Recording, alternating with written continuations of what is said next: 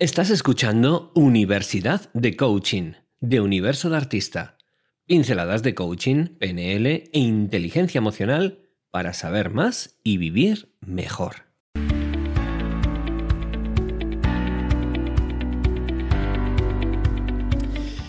Hola, mi querida Patricia, vamos. Hola, hola, hola. Te hablo de esta manera porque ahora vamos a abrir nuestro momento de universidad de coaching con algo que nos pide mucha gente y de hecho ya hablamos en su día, pero queremos me han pedido profundiza un poquito más, Enrique. Y estamos hablando de un tema que se llaman las fobias. Fobias. que da miedo.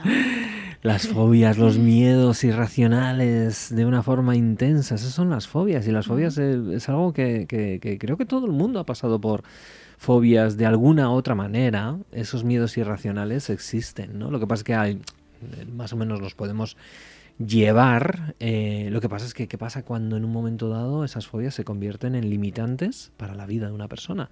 Entonces ya la cosa es más complicada. ¿Quieres que hablemos un poquito de ello? Sí, sí, porque es un tema que es verdad que es lo que has dicho, lo tratamos, pero es tan amplio y además es tan común que yo creo que, que a todo el mundo le viene bien que les des una clase magistral. Masterclass sobre fobias. Vamos allá, venga. Venga, vamos allá.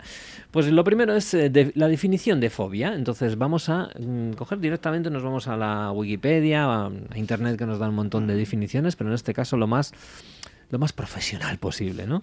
Y entonces, fobia es una palabra derivada de phobos, que en griego antiguo em, es eh, pánico. Eh, además se hablaba de la mitología griega de que Phobos era el hijo de Ares y Afrodita, y era la personificación del miedo. Mm. Fíjate, ¿vale? Fobos. Por eso se llama fobia la palabra, evidentemente.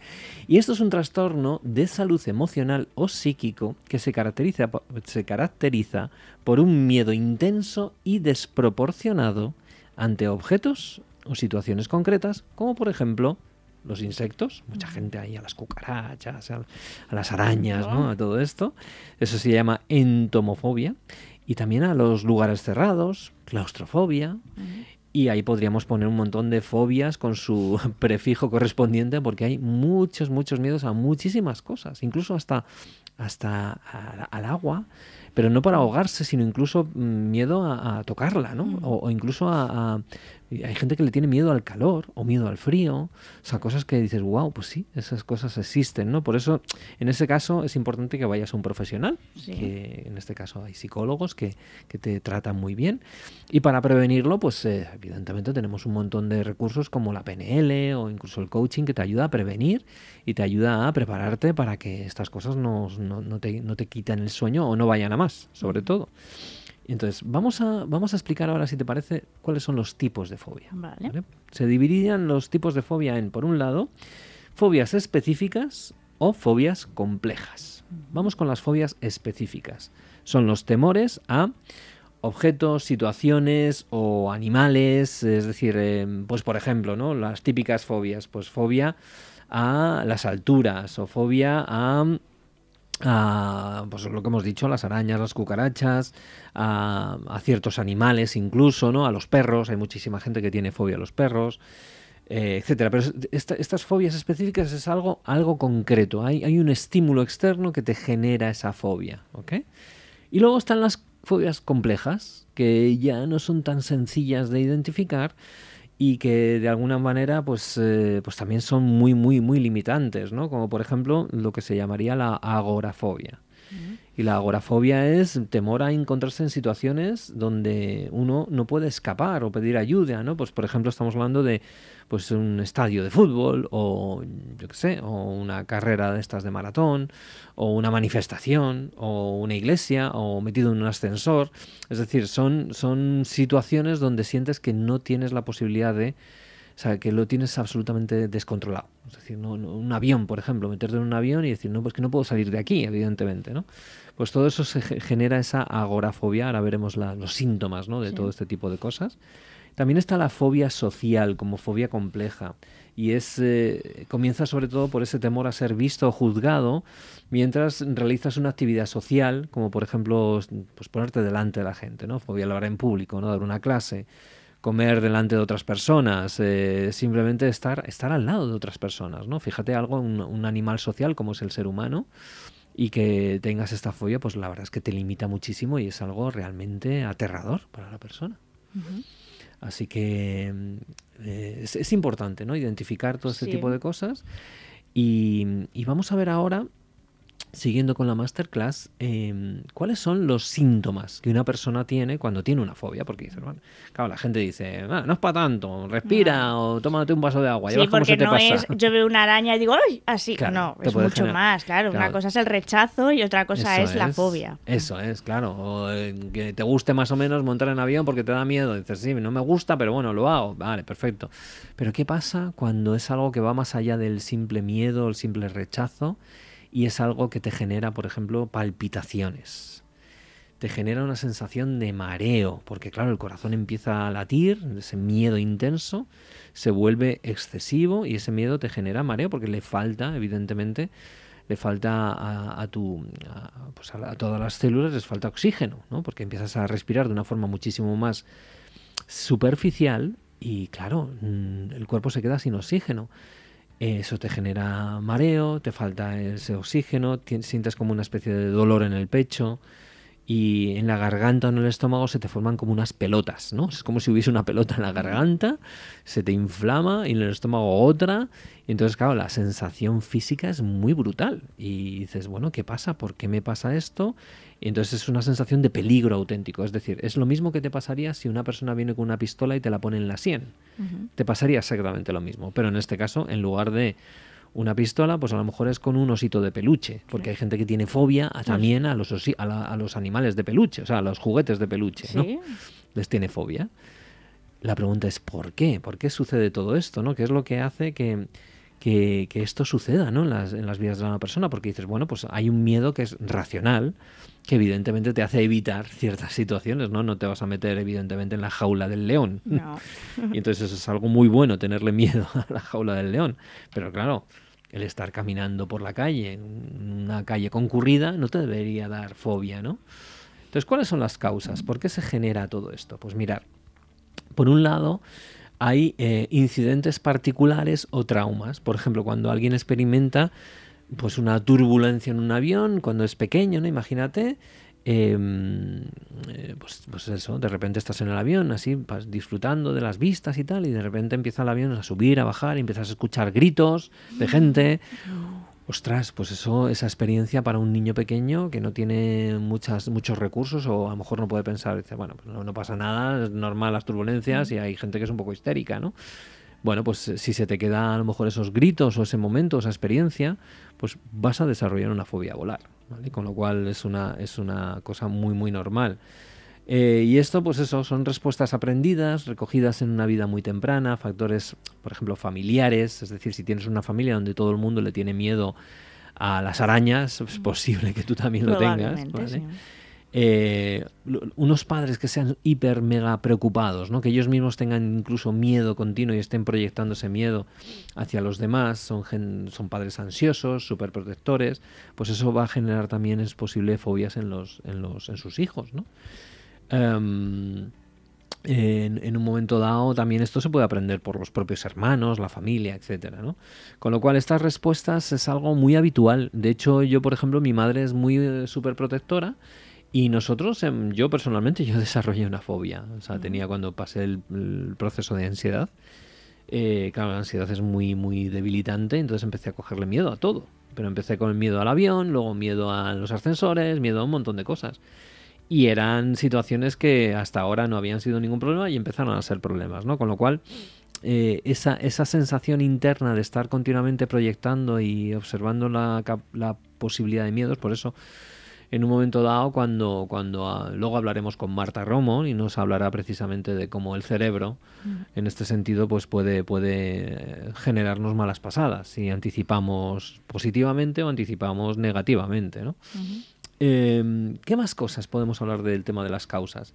Hay causas genéticas también, ¿vale? Es decir, no solamente es porque tengas una familia que sean todos unos miedosos, sino porque es que eh, dentro de tu cuerpo tienes una serie de em, equilibrios eh, hormonales, químicos, a través de todo lo que son las hormonas, que hace que tú seas más propenso a ser más miedoso o menos. Y si eres más propenso a ser más miedoso, evidentemente es muy posible que desarrolles también la fobia, ¿no? ¿Qué más causas? Pues respuestas evidentemente al pánico y al miedo, ¿no? Pues cuando en un momento dado tienes una reacción muy fuerte hacia una situación o un objeto particular, a una, situación donde te expones y se ríen de ti. Bueno, pues esos, esos miedos llevados a la enésima potencia pueden llegar a desarrollarse eh, como fobias. Es decir, y eso lo puede, le puede pasar a cualquiera. Es decir, eh, una situación donde de repente se ríen de ti en público, o fíjate lo que le pasó a Will Smith, ¿vale? que habíamos hablado antes. Eh, bueno, pues eso, eso en un momento dado puede generar que Will Smith desarrolle la fobia a, mm, a, ah. los eventos, por ejemplo. ¿vale? Porque, o, el, el, otro, la otra persona, ¿no? Chris Rock, ¿no? Ya, ya no hacer chistes, es decir, ya no... Me, claro, dejo ya de hacer esto, porque fíjate si en un momento dado aquí, porque era Will Smith y en, delante de todo el mundo. Si pero llega a la roca... imagínate, ¿no? O estoy en un bar de mala muerte de eso, ¿no? Bueno, ¿qué más? ¿Qué más cositas? Bueno, el estrés, eh, el estrés a largo plazo, además, puede causar sentimientos de ansiedad, de depresión y reducir nuestra capacidad de respuesta. Así que el estrés también hay que tener muchísimo cuidado con él. Es decir, para tener una fobia simplemente mm, mm, es, eres potencialmente fóbico si eres un ser humano, ¿vale? O sea que esto no nos libramos nadie, no por no haber tenido fobias no podemos desarrollar una en el futuro. Y esto afecta, da igual la raza que seas, el lugar del mundo donde vivas, puedes desarrollarla exactamente igual, ¿no? Con lo cual es muy importante sobre todo entenderlas, entender el mecanismo, entender todo eso, porque simplemente entender el miedo en sí mismo ya te ayuda a decir, ah, mira, es miedo, no pasa nada, es parte del proceso del ser humano. Y como yo tengo esa parte animal dentro de mí, que no controlo, bueno, pues la dejo estar y no le echo leña al fuego. El problema es cuando quiero controlarlo todo. Y entonces es ahí cuando, cuando puedo tener más problemas. Entonces, ¿cómo prevenimos y cómo hacemos mm. frente a todo esto? ¿no? Bueno, pues lo primero, si la fobia es de un nivel muy, muy eh, deshabilitante, incapacitante, eh, ir al médico, ir al psicólogo, ¿vale? Que os va a ayudar fenomenal, que hoy en día hay un montón de herramientas. Si no es tan debilitante o puedes más o menos gestionarlo o lo estás evitando pero que te gustaría mejorarlo, pues mira, eh, desde la PNL hay un montón de herramientas concretamente. Las pastillas, pues eh, la gente suele recurrir a ellas, pero no es una buena estrategia. Hombre, en casos graves al principio puntualmente podrá ser necesario, pero luego es verdad que es como todo, como todos los problemas psicológicos. Eh, la pastilla te puede ayudar a salir de la mala situación, pero te tienes que trabajar para que para que eso no vuelva a suceder. Eso es, eso es. Ya. Pero aquí, sobre todo, si te tomas pastillas, que os lo diga un médico, ¿vale? No, no, no, automedicarse, por Dios. Y luego, pues sí, evidentemente, puntualmente viene muy bien. O sea, ya sabemos que, que además funciona muy bien. En un momento dado nos, pues cuando tenemos que hablar en público, entonces me tomo un ansiolítico, si me dice el, el, médico que está bien, pues me lo puedo tomar y eso te va a ayudar, pero evidentemente no va a cambiar la causa. Ah, claro. Entonces, si quiero cambiar la causa o entenderla, la primera pregunta sería qué estoy dispuesto a hacer, porque es importante cambiar, cambiar cosas, ¿vale? Si no cambias, eh, vas a seguir igual. Y segundo, ¿cuál es el coste de oportunidad? Es decir, si sigues así, esto no va a ir a, no va a mejorar por sí mismo. Esto es como una caries. Si no la atajas, va a ir a peor. Entonces, ¿Qué solución hay? Pues evidentemente cambiar. ¿Cambiar el qué? Cambiar nuestra forma de pensar, nuestra forma de vivir, nuestra forma de ser. Claro, esto es muy, muy genérico. Entonces, si vamos más al tema más concreto, es importante cambiar eh, la mentalidad, de ser una mentalidad, de, tener una mentalidad fija, de, ser muy, muy, ¿cómo se dice? Mm, cerrado. Muy cerrado, exactamente, muy cerrado. Eh, a tener una mente abierta, a ser una persona que, acoge más, que se abre a nuevas ideas, a nuevas posibilidades, eso te va a ayudar, ¿no? Pero sobre todo, aquí tenemos a nuestros queridísimos eh, eh, genios de la PNL, empezando por mi querido Frank, Frank Puselic, John Grinder y Richard Bandler, que desarrollaron la PNL y desde la PNL se pueden hacer un montón de, de cambios y de trabajos, ¿no? Empezando desde los anclajes. Eh, anclar, ¿qué significa? Simplemente traer al presente una imagen del futuro, una imagen que te lleve, una imagen, un sonido, una sensación que te lleve a cambiar tu estado emocional instantáneamente. Entonces, claro, esto evidentemente es algo que necesitas trabajar. No vale hacerlo, decir, venga, pues cuando tengo muchísima ansiedad es cuando me disparo el anclaje. No, previamente hay que hacer un trabajo previo para ir trabajando este anclaje y que cuando lo utilices te funcione, ¿vale? Eso por un lado. Y luego también utilizar lo que se llamarían las submodalidades. ¿Qué son las submodalidades? Son dentro de lo que es la propia, los distintos sentidos, el sentido de la vista, el sentido del olfato, el sentido del oído, tienes muchas lo que llamamos submodalidades, que es eh, pues la imagen. Normalmente cuando sentimos mucho miedo, eh, o bien la imagen es muy brillante o bien la imagen es muy oscura. Cuando tengo mucho miedo, de repente el sonido se hace muy chirriante o se hace todo lo contrario, muy, muy, un tono muy, muy base, ¿no? con muchos bajos, ¿no?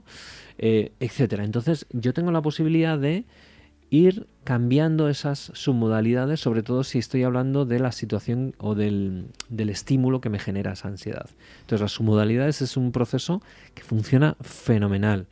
Por otro lado, también entender eh, lo que llamaríamos las distintas partes de ti. Hay una parte de ti que tiene miedo y otra parte de ti que está diciendo, pero que estás imbécil o qué. Entonces esas dos partes es importante también que, las, que, generemos esa integración, ¿no? que se ayuden mutuamente. Y finalmente la respiración. La respiración es, fundamental en este proceso. Entonces, a través de estas cosas que hemos dicho, ¿no? Eh, la PNL nos brinda eh, maneras maravillosas de, reducir, reducir, por lo menos quitarle decibelios a, esa, a esas fobias, a esos miedos irracionales.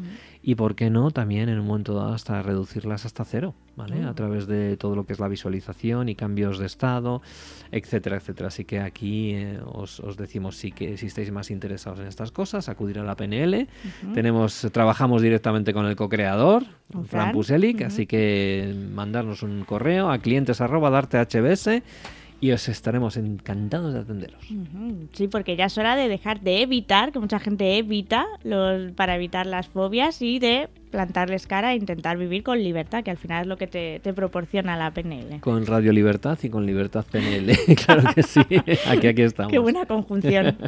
bueno, ¿te ha gustado la masterclass? Me ha encantado, vamos, eh, aprendizaje puro y duro. A, tope contenido del, del, bueno, del valioso. Pues nada, vamos ahora que vamos a conocer a, una top de, artista con un proyecto chulísimo. Pues venga, vamos allá. Venga, hasta ahora.